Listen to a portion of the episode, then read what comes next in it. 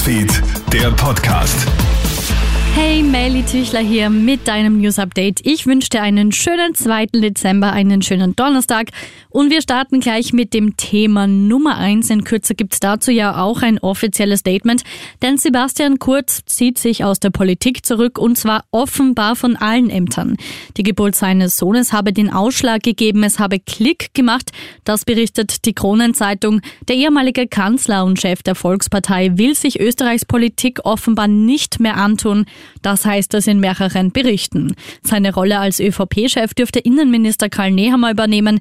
Gegen Kurz laufen ja Ermittlungen der Wirtschafts- und Korruptionsstaatsanwaltschaft.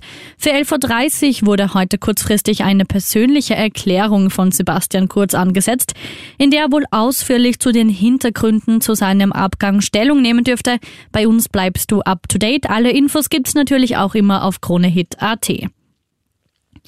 Passend dazu Schattenkanzler ist das österreichische Wort des Jahres. Das hat jetzt die für die Wahl zuständige Fachjury bekannt gegeben. Der Schattenkanzler ist ja ein ironischer Ausdruck, der nach dem Rücktritt von Kurz aufgekommen ist.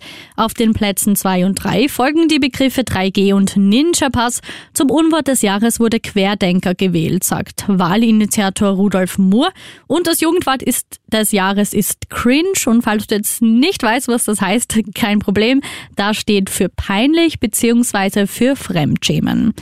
Eine Impfstraße, betrieben von lauter Freiwilligen. Weil es in Hainburg an der Donau in Niederösterreich kein Landesimpfzentrum mehr gibt, hat die Gemeinde jetzt eine eigene Impfstraße organisiert. Und das Besondere daran, alle arbeiten dort freiwillig. Ein Pool an 100 Freiwilligen steht bereit, von Pensionisten bis hin zu diplomiertem Pflegepersonal. Und jetzt funkeln auch die Lichter am wohl bekanntesten Weihnachtsbaum der Welt.